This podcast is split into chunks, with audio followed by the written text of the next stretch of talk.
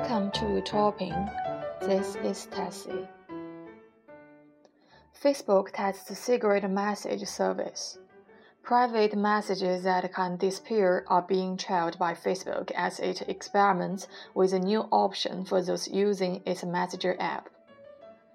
They become hidden after a certain period of time chosen by the author, the firm said.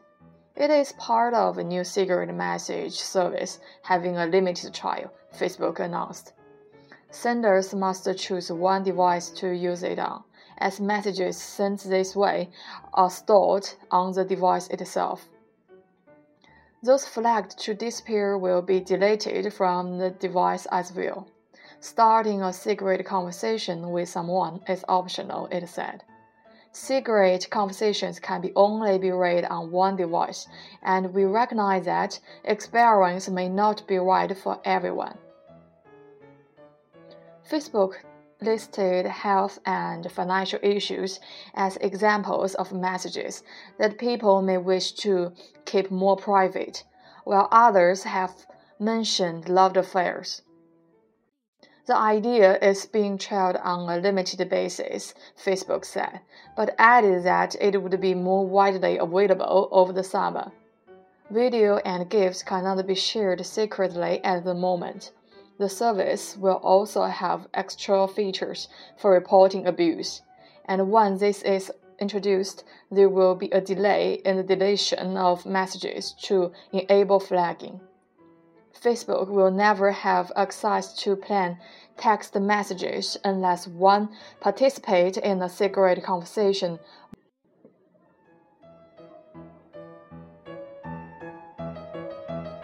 Hello，大家好，我是 Tessie，这里是优调频，欢迎大家的收听。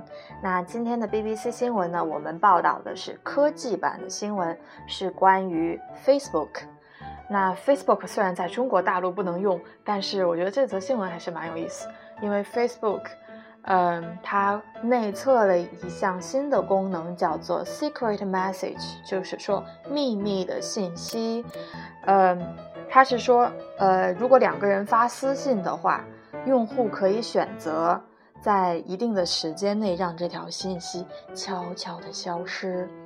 呃，当然这个是呃可以选择的，就是比如说你要选，呃，要不要消失。如果你念了咒语让它消失，那它就会消失。当然，这项功能只能从一台设备上来选择。比如说，我是用手机 Facebook 的客户端，我来发这条信息，选择让它消失。那么你点了消失之后，它就会从你的手机记录里也会自动消失。你之前就是只能从这台手机查看，你在电脑的电脑的网页端是看不到的，Pad 端也是看不到的，是这个意思。那现在这项功能呢，就是只能传递文字的信息，嗯，它的一些动图和视频暂时还是不能够发送的。但是我觉得这这项功能还是挺有意思的，有点像中国古代的见信即焚，对吗？就是传递非常秘密的军事情报的时候，就是看完就要把信烧掉，好像就是这个意思，嗯。总之还是，嗯，怎么说呢？我觉得还是非常有意思的。那如果有用 Facebook 的朋友呢，可以在它正式推出这项功能之后呢，试试看。另外说到 Facebook 呢，呃，难免有很多人把它和中国的 WeChat，呃，就是微信来做比较。其实我觉得，说句实话。微信的功能要比 Facebook 强大很多。虽然总是说中国的科技都是山寨别的国家，但是微信其实做的真的挺不错的。呃，单从一方面来说，就是这个隐私的方面来说，private。那 Facebook 它现在推出的这项功能 Secret Message，其实其实也是为了在 private 这个方面能够更进一步。其实这个方面。微信做的非常好，为什么呢？因为微信大家都知道有很多，比如说分组发放朋友圈，就是说可以屏蔽某些人，可以贴标签，然后对应的发到某个组。但是 Facebook 并没有这个呃功能，或者是它其实相对于比较开放，呃，只能说你选一个很大的组，然后对里面的人发一些消息。呃，总之还是没有微信做得好。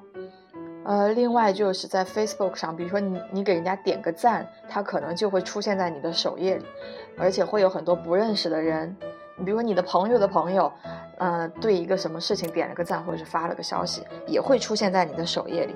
这样你相当于你的你的行踪日程，你所有的动态，我连去喜欢什么点个赞，我要参加什么活动，其实所有的人都会知道。我觉得这个在隐私方面做的并不是很好。嗯，而且微信会有很多别的功能，比如说很厉害的表情包啊，以及发红包，对不对？这些都是，呃，远比 Facebook 要更好的一些功能。当然啦，这都是我个人的见解，如果有什么不对的地方呢，也欢迎大家多多指出。那另外呢，今天我就不废话太多了，因为下午我要去看一场著名的音乐剧《猫》，哇，我有点小激动，还没有欣赏过这么高雅的艺术。嗯，因为这个他来爱丁堡巡演，所以机会千载难逢，我就去看一下。而且票价真的是相对于平时，呃，国内的演出啊，真的是非常的便宜，所以还是要抓住机会。嗯。这个音乐剧呢是非常著名的，大家知道有首歌叫做《Memory》，就是这首歌，呃，就是出自这个呃歌舞剧，呃，所以它还是非常著名的。它是从，嗯，这个音乐剧好像是从一九八几年就有了，然后开始各地的巡演，在美国百老汇演到演了很多场，打破很多记录。嗯，它是非常成功的一个音乐剧，和比如说《妈妈咪呀》、呃《卡门》、呃还有还有什么歌剧《魅影》，对吧？这些都是齐名的，呃，非常的著名。那在呃看这场音乐剧之前，我还特意跟同学确定了一下有没有什么着装的要求。呃，因为在国外很多场合你需要穿不同的衣服，比如说出入一些高级的餐厅，你要穿一些比较正式的服装，呃，就是类似于晚宴的这种服装。然后在一些很正式的场合也是会有不同的着装要求。那今天我就想，嗯，教大家一个词，叫做 dress code，就是说着装标准。呃，dress 就是连衣裙的那个 dress，code 是 c o d e 邮政编码的那个 code，呃，dress code 就是着装标准。所以在嗯去不同的场合之前，建议大家都能够确确认一下有没有什么着装要求。呃，我觉得一个是出于礼貌吧，一个是万一。对吧？你是穿错了衣服，买好了票，人家不让你进，就很尴尬了。